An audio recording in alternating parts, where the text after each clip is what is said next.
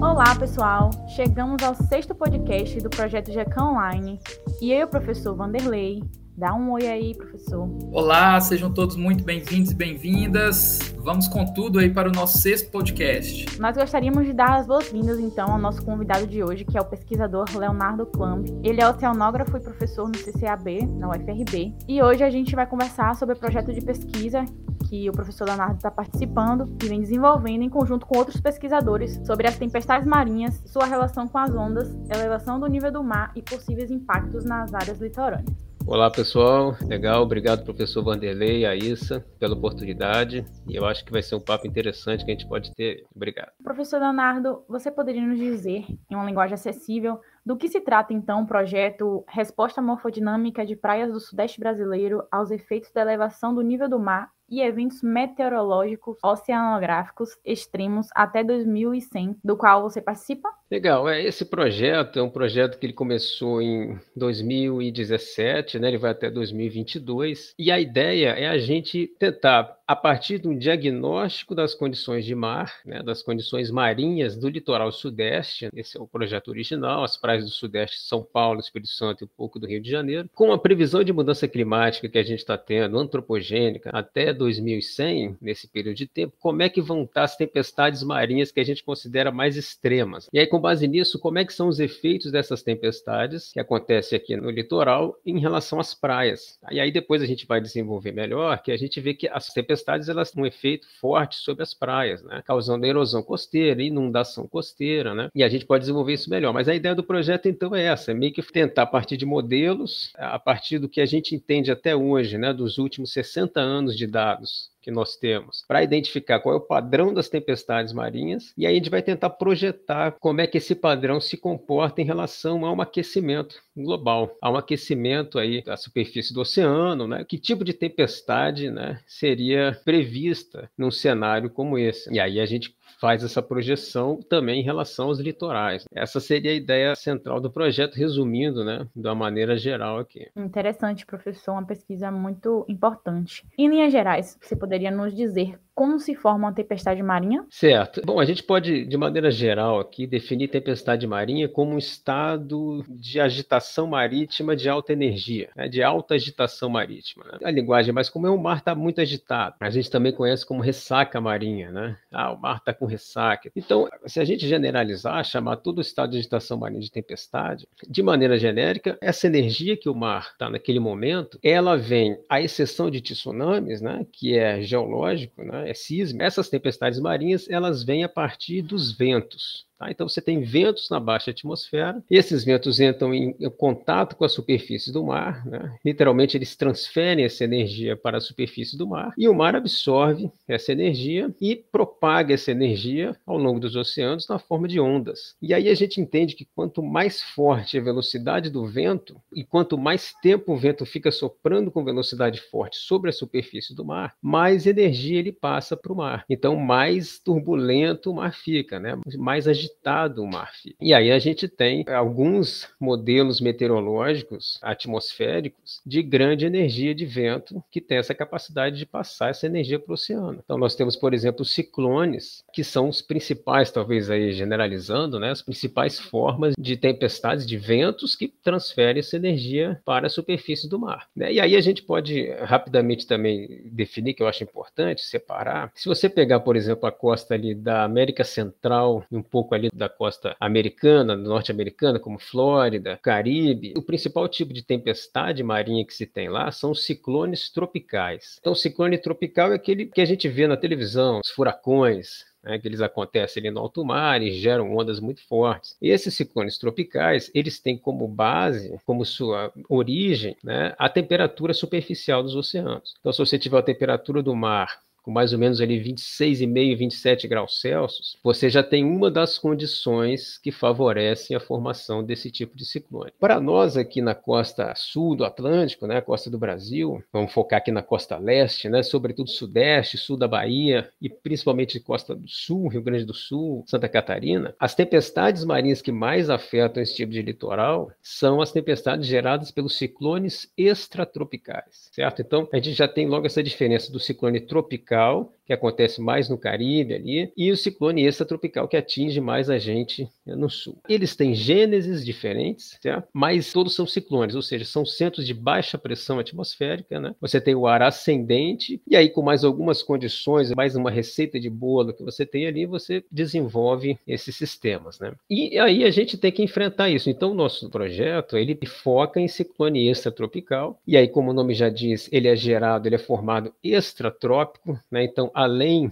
dos 30 graus, né? porque o tropical ele está entre 30 graus norte e 30 graus sul. Né? É, o extratropical ele tá, ele é gerado mais do que 30 graus. Então você vai ter foco de geração dele ali entre 45 graus de latitude sul até 55, 60 graus de latitude sul. E aí eles são gerados, esses ventos fortes, eles passam, como eu disse, a energia para a superfície do mar, e o mar responde com estado de turbulência, grande agitação marítima e propaga ondas de alta energia, de alturas muito grandes que batem na costa e causam erosão costeira, inundação, que a gente pode desenvolver melhor depois. Interessante, professor. E por que, que é importante na ciência e também para as pessoas comuns, principalmente as que moram nas áreas litorâneas do país, né, conhecer e entender um pouco sobre essa relação entre as tempestades marinhas, ondas e possíveis variações no nível do mar? Isso, olha, aí é bastante importante, né? Então, assim, primeiro a gente tem no mundo, por exemplo, aproximadamente 40% da população mundial mora próximo à zona costeira. Se você trouxer trouxer para o Brasil esse dado, você tem aí aproximadamente 60% da população do Brasil mora numa distância de até 50 quilômetros da costa, por exemplo. Então, assim, é, de maneira geral, a gente, a população está empilhada na costa, no litoral. Então, você tem muita residência, muita densidade demográfica, né? E, em consequência disso, também muita utilização da zona costeira, né? Para habitação, lazer. Você tem questão logística portuária, turismo. Você tem manguezais e toda a associação pesqueira em relação aos manguezais. Então você tem muitos bens e serviços ambientais e bens estruturais da sociedade envolvidos nas zonas costeiras. E aí por que, que essas tempestades elas são importantes você entender e tentar prever o futuro para você tentar fazer um plano de gestão costeira com base numa previsão de futuro. E aí para isso a gente usa os piores cenários, né? Porque se você está preparado para um pior cenário de tempestade, se não acontecer o pior cenário, você está resguardado, né? Então a gente sempre trabalha com o pior cenário e você tem que estar mais ou menos uh, preparado para ele. Então, se a gente trouxer o foco para nós aqui no Atlântico Sul, na costa brasileira, como eu falei, a gente tem como principal aí, forçante de vento que gera uh, grandes tempestades os ciclones. Então a gente começa a estudar mais esses ciclones. Né? Então a gente sabe que é natural que eles aconteçam,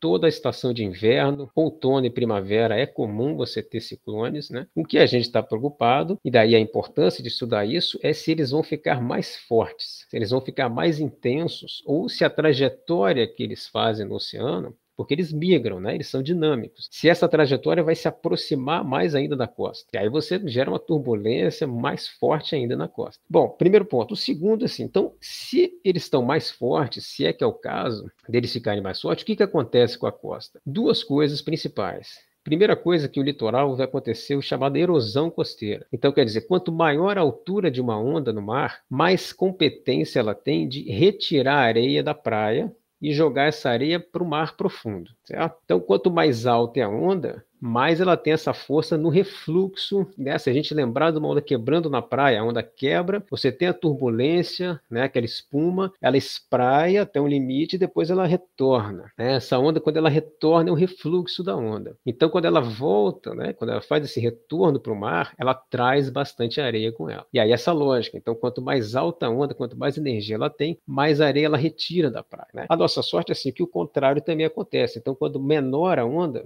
ela tem a capacidade capacidade de depositar areia na praia. E se a onda é muito alta, ela retira a areia da praia. Então já é uma coisa. Se você está partindo do princípio que você tem tempestades, se elas ficarem mais frequentes ou ondulações mais altas, você vai começar a ter perda progressiva de areia em cada praia. do litoral. Então, o volume de areia vai diminuindo. Então, se o seu volume vai diminuindo, cada vez mais o mar vai alcançar mais para dentro do continente. Então, daqui a pouco ele já está batendo no calçadão, daqui a pouco ele já está batendo em quiosques, ciclovia, né? Porque você está tendo perda de areia. Hoje a gente tem no Brasil um cenário aí, depende muito do estado, né? A Bahia, por exemplo, se não me engano, tem 20% de litoral em erosão, que é esse estado que eu estou descrevendo agora. Né? O Rio de Janeiro, um pouco menos, né? e aí varia de estado, mas você tem vários focos erosivos no litoral brasileiro atualmente. Né? Então, imagina isso para o futuro se você considerar uma mudança climática. E aí, um outro ponto que também é muito importante, além da erosão costeira, é a inundação costeira. Então, a erosão é a perda de volume de areia das praias, fazendo com que as ondas e o mar alcancem mais para dentro do continente. E a inundação é como o nome já diz, né? Você vai ter a penetração de água, o mar vai avançando mais, porque nas tempestades o nível do mar regional sobe naturalmente em questão de horas,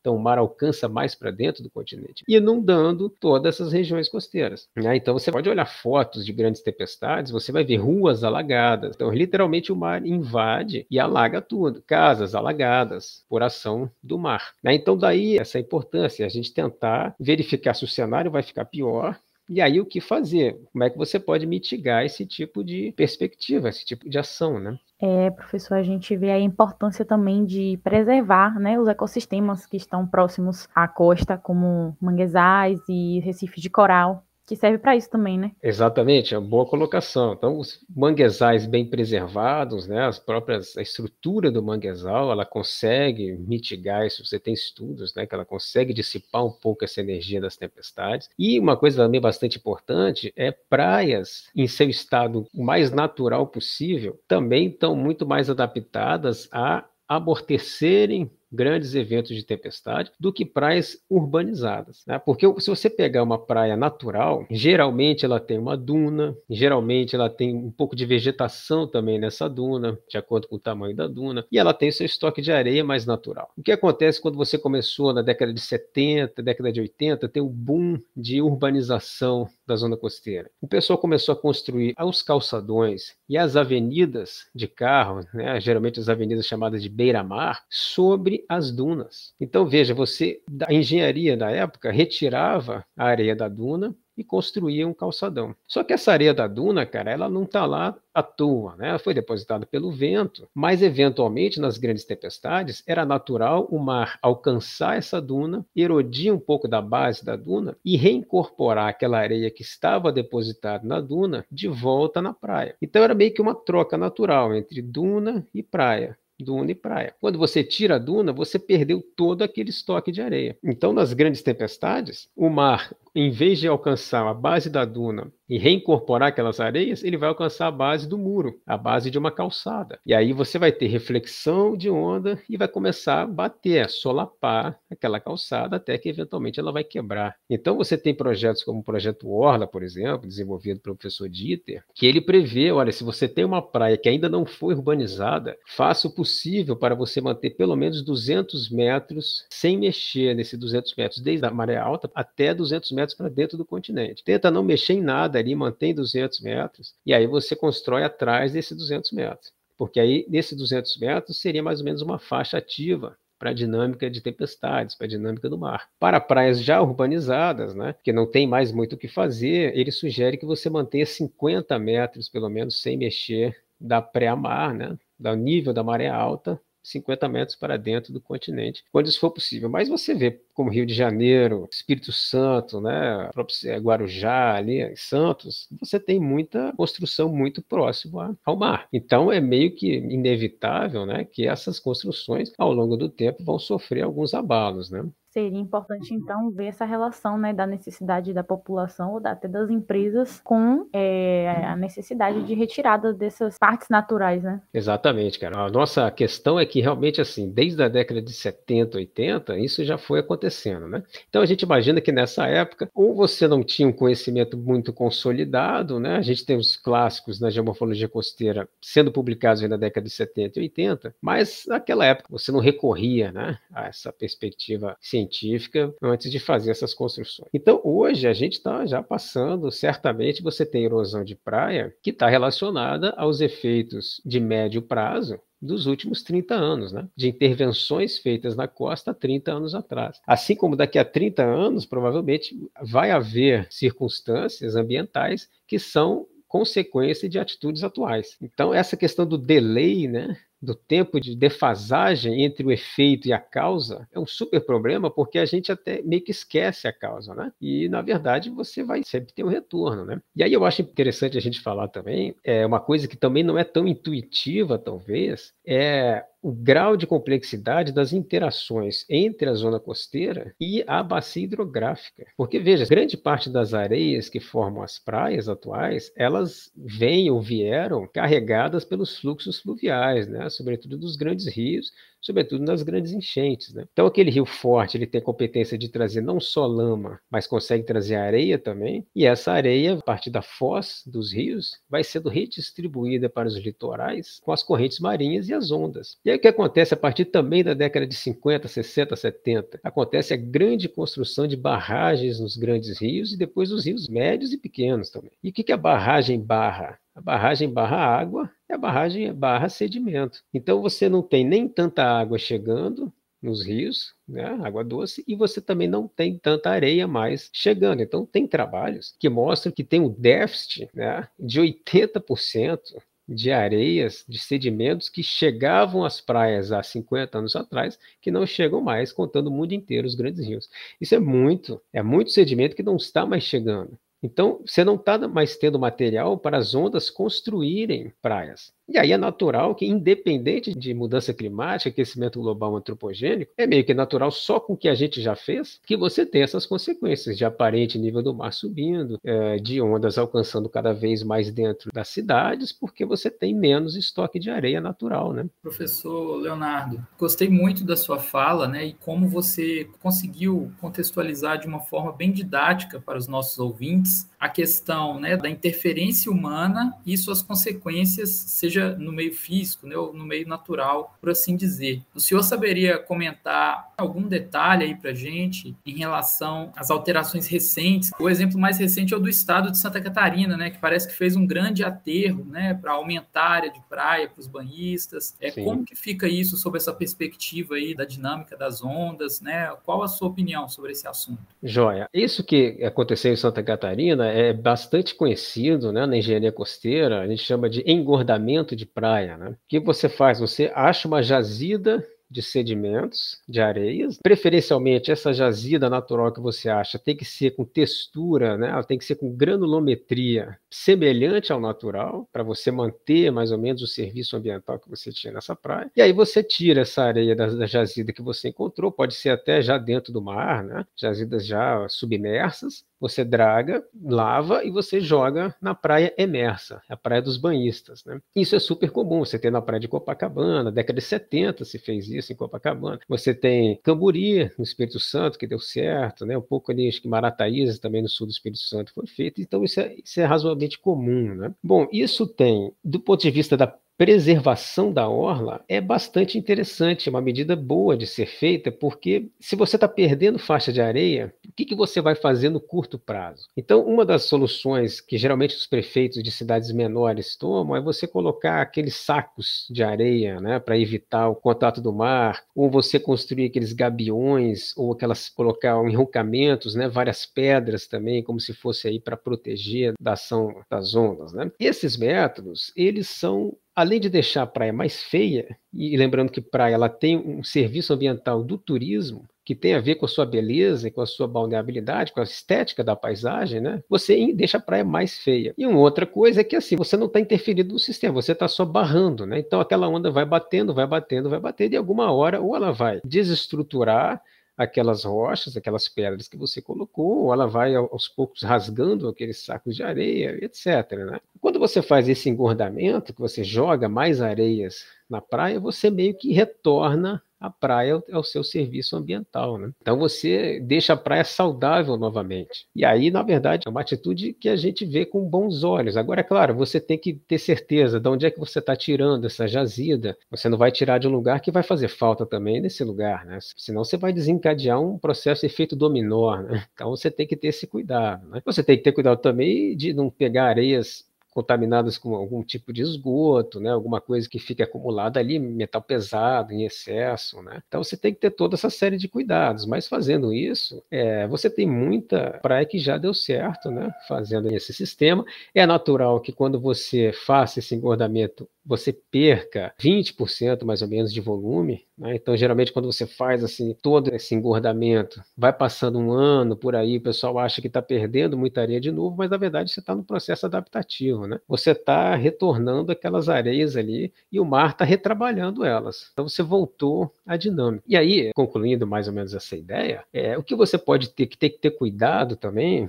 de alguma forma, é com, a, vamos dizer assim, a morfodinâmica da praia. Porque se você tem uma praia naturalmente com areias grossas, você tende a ter uma praia que ela é mais inclinada, certo? Porque a areia grossa, ela empilha justamente pelo seu tamanho. Então ela vai empilhando, né, pela sua porosidade também, e vai ficando uma praia mais alta. E aí você gera um meio que processo meio que ovo e galinha, né? Quem veio primeiro entre ondas e a morfodinâmica da praia. Então se você teve uma praia originalmente de areias mais grossas, grossas, né, mais inclinada, portanto, e você substitui por areias finas, a areia fina ela tende a se compactar mais. Então ela deixa uma praia mais plana. A praia mais plana vai receber ondas de maneira diferente do que uma praia mais inclinada. Então você tem que ter cuidado de não modificar a morfodinâmica dessa praia no médio prazo, porque aí também você está interferindo de uma forma um pouco mais, mais complexa no ambiente. Certo? Mas de maneira geral é uma iniciativa boa de ser feita. No podcast 4, nós conversamos sobre o tema mudanças climáticas. Seu tema de estudo também se relaciona com esse assunto? Quais seriam as escalas envolvidas? Isso, o que norteou esse projeto da CAPES, né, que é o projeto que a gente começou a, a falar aqui no podcast, né, é um, realmente essa questão a gente parte da premissa de uma mudança climática, né? E é bom que sempre quando a gente fala em mudança climática, imagino que o professor Vinícius tenha destrinchado isso, né? Mudança climática que a gente se refere aqui nessas discussões todas é uma mudança climática eh, antrópica, né? Ela é de efeito histórico, né? Ela é da escala histórica, porque a gente sabe que mudança climática natural ela acontece desde que o planeta é planeta, né? Então a gente pegando, por exemplo, aí dos últimos 50 milhões de anos até hoje, a Terra nunca teve tão fria. Né? Você está tendo um long-term cooling trend, uma tendência de longo prazo de resfriamento, que vem aí desde toda a era cenozoica, né? desde o final do Cretáceo. A Mesozoica já era mais quente mesmo. Né? Depois da Cenozoica, você teve só essa queda. E dentro da, da Cenozoica, quando você pega o Holoceno, que é o último período, ele ainda é de resfriamento mais ainda. Né? Então, a gente naturalmente está num período de grandes oscilações climáticas, tanto para mais quanto para menos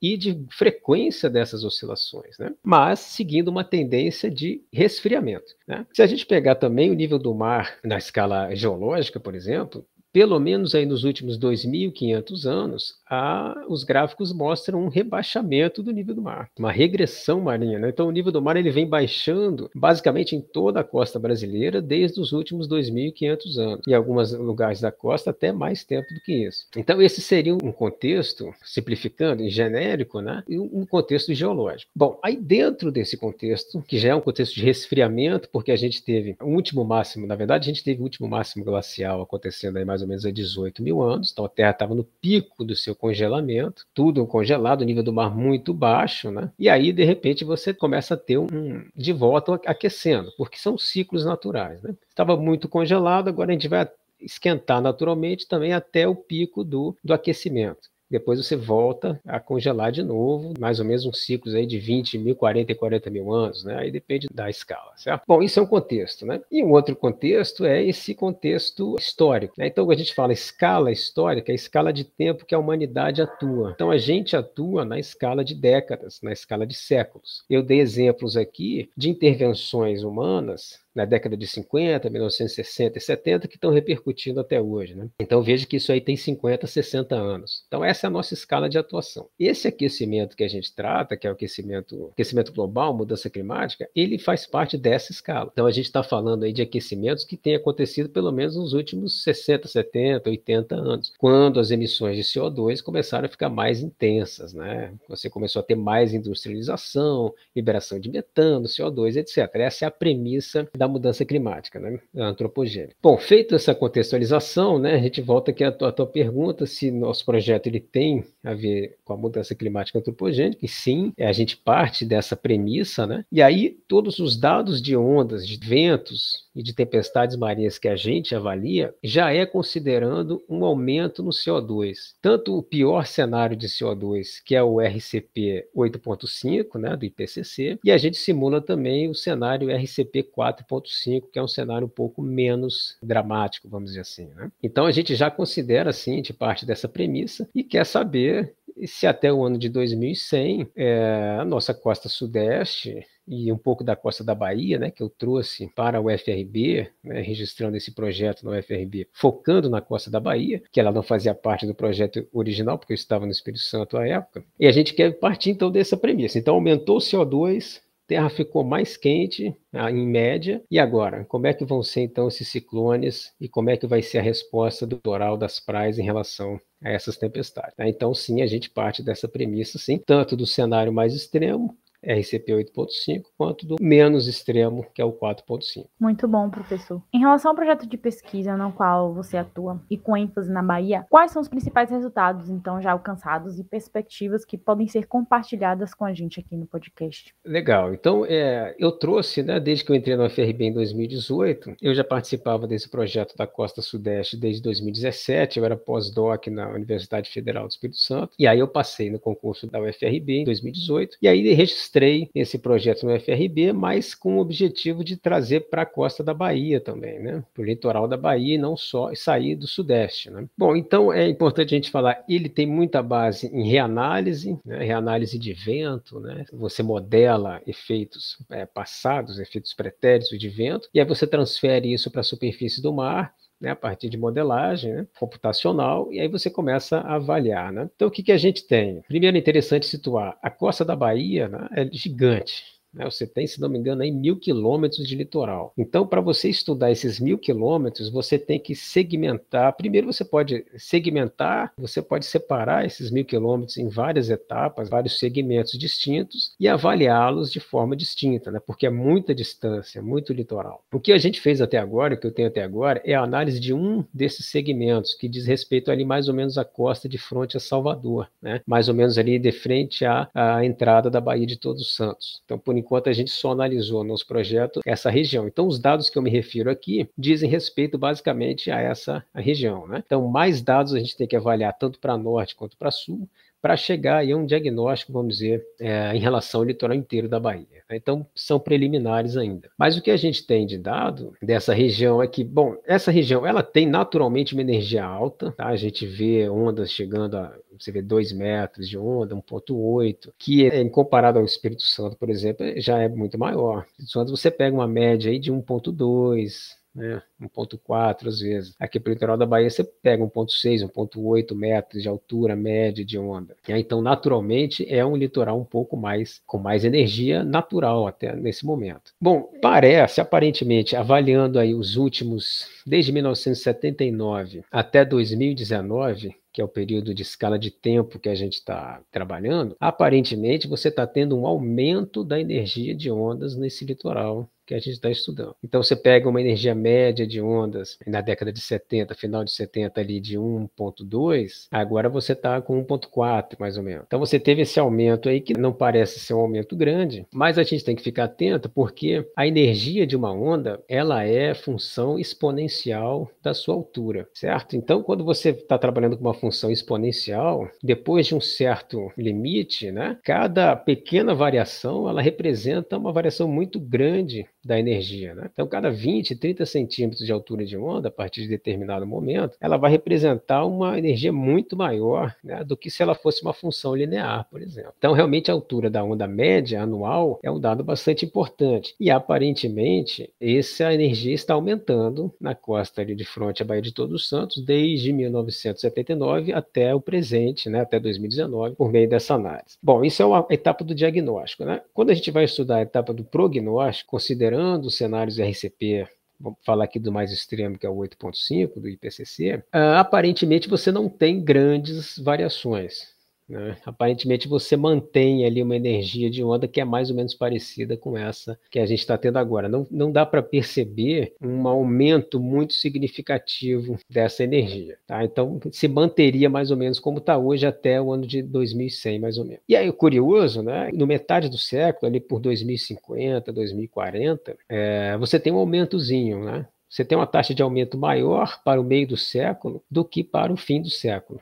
Aí tem que esmiuçar mais o dado, né, para tentar agora fazer as interpretações de por que, que isso acontece. Mas são centímetros, né? A gente está falando de 10, 20, até 30 centímetros de aumento aí na altura dessas ondas. É, então ainda são dados preliminares, mas aparentemente esse aí é o resultado. E é um pouco semelhante ao que se vê para a costa sudeste também. Agora é importante dizer que assim, é modelo, né? Então, são modelos computacionais, eles trabalham com a grade, né, com o grid do modelo. Então, esse dado que eu estou te falando, ele representa 50 quilômetros quadrados, mais ou menos, de latitude e longitude. Então, imagina um quadrado no meio do mar de 50 por 50 quilômetros. Então, um dado de onda para gente de altura, por exemplo, representa esse 50 por 50. Então, são simplificações regionais, né? Claro que se você quiser chegar mais próximo da tua praia, você tem que fazer uma outra modelagem, que a gente chama de propagação para águas rasas, que o nosso projeto também vai tentar fazer isso, né, com outros modelos computacionais, para dizer como que uma onda lá no oceano profundo, se ela tiver dois metros no oceano profundo, como que ela vai chegar até a praia, literalmente onde você está mergulhando ali. Então você tem muita mudança física das ondas nessa distância, nessa diferença, né? E aí a gente também tenta fazer isso através de modelagem dentro do nosso projeto. Eu acho também importante dizer, né, a gente está com um aluno um bolsista PIBIC, né, iniciação científica, Carlos, Carlos Fernandes, ele inclusive é da agronomia, mas está interessado em trabalhar com ondas oceânicas, né, e tem experiência em programação, e essa foi o requisito que a gente pediu, porque você tem muito dados, são toneladas de dados estatísticos que você tem que trabalhar, né, e ele faz isso, está fazendo isso muito bem em Python, né, um pouco de MATLAB também, então então, acho que está caminhando bem nesse sentido aí. Legal, professor, muito bom sua pesquisa. Pensando no dia a dia das comunidades que obtêm seu sustento nas áreas de estuário, quais são os principais efeitos dessas tempestades marinhas nesses estuários e na vida das pessoas que moram nessas comunidades? É, em relação à questão estuarina, né, essa é uma questão bastante interessante, porque primeiro os estuários eles estão na região costeira, né? Então, de acordo com a perspectiva que você tem do que é um estuário, e você pode ter uma perspectiva geológica, geomorfológica, né, que ele é um vale fluvial entalhado por uma regressão e depois uma transgressão marinha, que aí você já traz para a escala mais geológica essa questão dos estuários, ou você pode ir para a definição que trata um pouco mais da química da água, né? que estuários são regiões mixoalinas, ou seja, ele tem uma mistura de água salgada com água doce e você tem determinado parâmetro né, de salinidade que você considera um estuário, etc. Mas, de maneira geral, a gente considerando essas reentrâncias costeiras como estuários, que têm essa variação de salinidade né, e que recebem influência tanto do mar quanto da, da descarga fluvial. Então, quando você tem uma grande tempestade marinha, o que, que acontece logo nas primeiras horas? Você tem um aumento do nível do mar. Tá? Esse aumento do nível do mar causado por uma tempestade marinha, ele independe de mudança climática, de derretimento de geleira, ele, ele responde à influência do vento. Porque imagina um vento soprando na superfície do mar, ele arrasta a água, certo? Literalmente, a efeito do vento, ele, além de gerar ondas por turbulência e por transmissão de energia, ele também consegue arrastar a água e empilhar essa água na região costeira dependendo da direção que ele vem. Então, quanto mais água esse vento empurra, literalmente ele traciona para a praia, para as costas, o nível do mar nessa região ele aumenta, porque você está trazendo mais água do oceano profundo para essa região. A gente chama isso de maré meteorológica. Então pense, você tem uma tempestade, naturalmente nessa tempestade você aumenta o nível do mar, portanto você aumenta a penetração do mar no continente e a penetração do mar no continente dentro desse estuário, logo de cara, ela vai trazer, por exemplo, maior salinização dessa região, né? Porque pensa, né? Você tem essa variação mixoalina do estuário que é causada por águas do rio se misturando com águas do mar. Então, se você tem mais água do mar entrando, e ali entra por baixo, porque a água do mar é mais densa do que a água doce, né? Em relação à salinidade, você entra com chamada cunha salina, ela penetra pelo fundo, você vai ter a maior penetração da cunha salina dentro do estuário. Então, repare que você já mudou é, um pouco do comportamento químico ali da água, você já deixou ela mais salina. Então, você, dependendo da espécie, da condição de quanto a espécie, da amplitude que ela consegue transitar entre a salinidade, você já pode ter um certo prejuízo, né? Você está deixando mais salina do que era normalmente, né? sobretudo se essas tempestades ficarem mais frequentes. Então, você mais frequentemente vai ter penetração salina. E uma outra coisa é a energia, né? Então, essas grandes tempestades, elas trazem muita energia com elas. E você pode, um ambiente estuarino, por exemplo, é um ambiente mais calmo, mais lêntico, geralmente, né? Tanto é que você tem muita lama depositada ali, essa lama, ela se assenta ali porque a água, a hidrodinâmica é calma o suficiente para que essa lama se decante, e você traz uma certa agitação marítima mais, dependendo do contato dessa tempestade com o estuário. Então você começa a causar mudanças ambientais desde curto até longo prazo, dependendo da magnitude, dependendo dependendo da frequência dessas tempestades marinhas. Né? E aí, como você tem muita população dependente de, dessa questão estuarina, dependente da pesca, extração, você começa a olhar com o olhar da vulnerabilidade. Né? Então, você pode considerar que os estuários são vulneráveis aí a grandes mudanças climáticas, com certeza, e as populações que dele também extraem né? e sobrevivem da mesma forma, né? elas são vulneráveis a isso. Se você parte do princípio também do aumento do nível do mar, aí sim, por mudança climática, derretimento de geleira, etc., aí o problema é maior ainda. Só que ele vai acontecer um pouco a mais longo prazo, né? Porque você vai ter que ter o derretimento das geleiras, a expansão térmica do oceano, porque está mais quente. Aí você vai ter um aumento do nível do mar quase de eustasia, o nível do mar absoluto aumentando, não só causado pela tempestade. Aí você vai ter, sim, grandes variações. Aí você vai ter muito mais penetração de sal, da cunha salina. Teoricamente, você teria migração de espécies de manguezais mais para dentro do continente, né? fugindo dessa hipersalinização, já que o mar está entrando mais, você começa a ter migração. Naturalmente, você tem registros na história geológica que você teve migração. Quando o nível do mar sobe, você tem colonização de manguezal mais para dentro do rio, fugindo dessa salinidade. Quando o nível do mar vai descendo, você tem mais migração também de manguezais mais para perto do mar, porque senão está ficando muito pouco salino. E o manguezal, por exemplo, ele precisa dessa variação de salinidade. Né? Agora, quando você já tem uma região urbana, por exemplo, construída, né, você não tem mais muito espaço para permitir uma migração natural desse ecossistema, você vai ter a perda dele. Então ele não vai ter mais para onde migrar se você já tiver casas, alguma outra construção, muros, impedindo essa migração sentido rio. Né, aí você vai começar a ter a mortandade ou uma seleção natural dos indivíduos ou da espécie que melhor se adeque a um aumento de salinidade. Aí você entra naquela escala, né? A gente entra na escala de médio e longo prazo, certo? Mas os efeitos, sim, né, são grandes e as populações e os estuários são vulneráveis. A gente pode até fazer uma analogia, uma comparação também com as barragens, novamente, né? Porque se você tem uma barragem que barra água também, o que está acontecendo com a região estuarina que recebia essa água doce? Essa água doce está ficando bloqueada, vamos dizer assim, pela barragem. Eventualmente abre-se as comportas e tem aquela enxurrada de água doce. Mas, de maneira geral, você trata da diminuição da vazão natural do rio. Isso quer dizer que você tem menos água doce chegando naquela região, pela barragem. Então, se você tem menos água doce,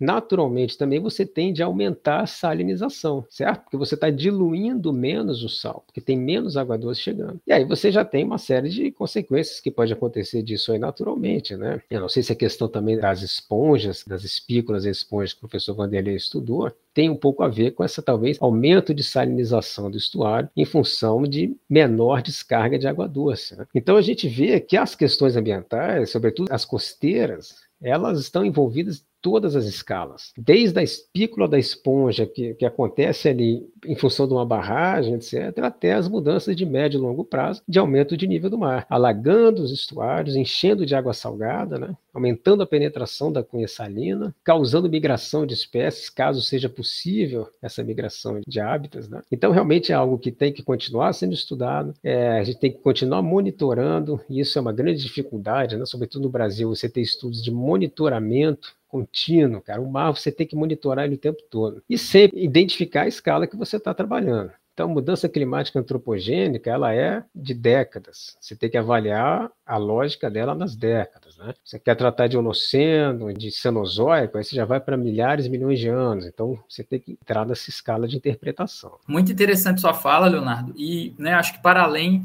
dos aspectos físicos, que você comentou e da questão biológica, né, por assim dizer, como lá a questão das espículas, das esponjas que você também abordou, que foi objeto do estudo da tese de doutorado que eu desenvolvi. Tem também a questão humana, né, cara, no sentido assim de que nessa modificação do ambiente, né, esse ambiente mais salino e essa seja, né, migração de espécies ou modificação de quais as espécies que se encontram nesse ambiente, isso vai afetar totalmente essas comunidades em termos aí da pesca artesanal artesanal, o tipo de pescado, a, a própria questão da renda que essas pessoas vão conseguir continuar gerando aí para se manter, né, enquanto subsistência e também enquanto o próprio alimento que eles retiram, né, dessas áreas de manguezal, dessas áreas de estuarinas, né? Então, essa é uma discussão assim que começa aí no meio físico, perpassa pelo biológico e vai terminar, culminar no meio humano, por assim dizer. E visto que essas populações, essas comunidades muitas vezes já estão aí assim fragilizadas, né, devido a outras questões ambientais que já vêm ocorrendo ambiente, e claro, por interferência humana também, mas não necessariamente por interferência deles próprios, né? Às vezes projetos maiores de infraestrutura, opções é, governamentais, como essa própria questão é, do nosso caso aqui no Rio Paraguaçu, de você ter uma hidrelétrica, né? Que aí é um barramento que inviabilizou muita coisa aí para as comunidades que estão ajusantes, sem ter as medidas né, compensatórias ou mitigadoras adequadas para garantir aí, né, tanto a segurança alimentar quanto o próprio meio de vida dessas comunidades.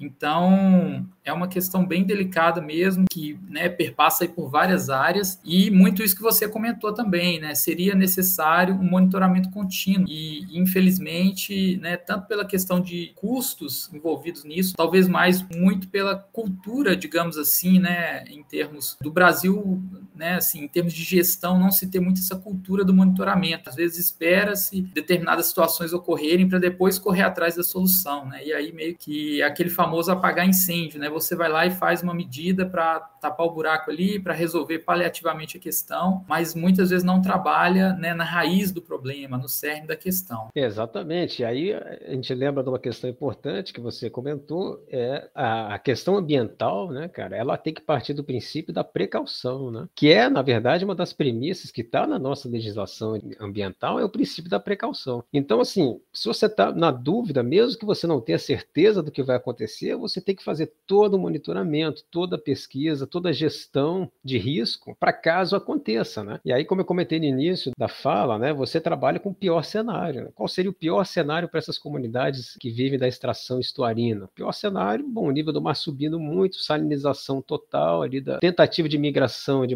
mas isso demora para acontecer naturalmente. E como é que essas populações elas continuariam sua subsistência, né? Porque você tem perda de serviço ambiental, né? Os caras vivem dessa extração ambiental. Se você perde o serviço ambiental disso aí, realmente isso tem que entrar nos planos de gestão, né? Essas medidas compensatórias para essas populações e pensar no que eles podem desenvolver né, pensar alternativas de futuro, aí pensando aí como, por exemplo, a escala desse projeto. O que, que a gente espera para a população dessa no ano de 2100? Porque me perguntaram, perguntaram para nós o que, que você espera da praia, do mar. Agora tem que perguntar o que, que você espera para as populações. Como é que eles vão estar no ano de 2050, no ano de 2100? Se você considerar o RCP 8.5 de mudança de aumento de temperatura, CO2, etc. Eu acho que isso aí são planos bastante importantes da gente discutir e ter medidas mais um norte, né? Uma bússola um pouco melhor para garantir esse futuro deles, né, cara? Nossa, Leonardo, espetacular sua fala, cara. E, né, assim, acho que mais uma vez dentro da proposta do nosso projeto aqui de extensão, né, do GECA Online, é da gente ressaltar, né, a importância aí das ciências ambientais como um dos campos do saber, não é o único, lógico, mas um dos campos do saber que pode ajudar a responder essas perguntas ou a, pelo menos, tentar dar encaminhamentos melhores é, para essas questões, né, visto que são questões multidisciplinares. Você passa aí pelo meio físico, o meio né, biológico, a questão econômica e a vida das pessoas, ou seja, né, problemas ambientais eles não são simples, são sempre muito complexos, porque você tem que tratar de tudo, né? Não tem uma, uma solução isolada, digamos assim, uma resposta única, né? Você tem é, muitas vertentes de estudo, digamos assim, muita coisa com que se preocupar. Exatamente, tudo muito interligado. Veja essa relação da bacia hidrográfica com a erosão costeira, com a questão estuarina. O agricultor lá de cima da bacia hidrográfica da montanha, ele não imagina que ele está fazendo efeito na praia, lá embaixo do litoral. Ele nem não faz ideia, né, de como é que isso é complexo, né, cara? A erosão do solo na terra dele, se ele tirou uma mata ciliar e plantou um eucalipto, por exemplo, isso aí, no médio prazo, isso pode sim afetar uma questão de balanço sedimentar né, na zona costeira. E essa questão também trazendo né, para o social, realmente um curso de ciências ambientais, olha quanta coisa o aluno da ciência ambiental ele tem que sair sabendo, né? Porque você, ele tem que entender de maneira genérica como é que todas essas conexões acontece, incluindo, claro, a, a socioeconomia e a questão antropológica também dessas populações. Então, é realmente é um curso aí que tem tudo para ser o curso né, do século, né, porque a gente está pensando isso, né? Como é que vai acontecer essas mudanças, como é que a gente vai se precaver, e você tem que saber um pouquinho de cada coisa, né? Então, um grande desafio aí, né, para os profissionais aí de ciências ambientais, e eu acho que também, Wanderlei, eu vejo muito voltado para gestão, né? Essa galera, você, você tem essa base geral, né, genérica, galera tende a conseguir entender o que fazer do ponto de vista da gestão, né? Uma vez que você entende todas essas peças desse jogo, né, cara? É verdade, Léo. Acho que os tempos que nós vivemos não são mais exclusivos, né, daquela questão de na academia a gente fazer o estudo, chegar a determinadas conclusões e, entre aspas, né, ficar por isso mesmo. Às vezes ir ali para o paper, né, para a publicação, que, claro, isso é muito importante, continua sendo, mas o cientista, né, no século XXI, ele acaba tendo que ser um pouco mais protagonista, no sentido assim de ele meio que forçar a barra no bom sentido e fazer chegar a informação nos tomadores de decisão, né? Ou parte desses cientistas se tornarem tomadores de decisão. Né? porque é. é, muito conhecimento né, tem sido produzido em termos não só de Brasil, mas de mundo. Mas e aí, né, cara? O que a gente está fazendo com isso? Assim, enquanto humanidade, a gente está de fato aproveitando da melhor maneira esse conhecimento. Né? Então, acho que é hora também de ter esse protagonismo maior em termos aí da tomada de decisão. E, cara, eu gostei muito, né, de todos os pontos que você abordou. Queria te agradecer enormemente por se disponibilizar, né, a participar aqui conosco no sexto podcast do GECO Online. Acho que fechamos o ano de 2021 com chave de ouro, né, esse é o último podcast de 2021. E te agradeço muito, viu, pela participação todos né, os pontos de vista, as opiniões fundamentadas, claro, os insights que você trouxe. Acho que tanto né, para nós aqui da equipe que participamos aí da organização do podcast, quanto para o nosso ouvinte, só teve ganhos no dia de hoje. Muito obrigado, Leonardo. Massa, eu que agradeço, Vanderlei, a isso. Eu acho que o projeto do GECAN está de parabéns, aí já estamos há dois anos, né? É o segundo ano que está se fechando. É um projeto que evoluiu, né? Evoluiu no sentido darwiniano, né?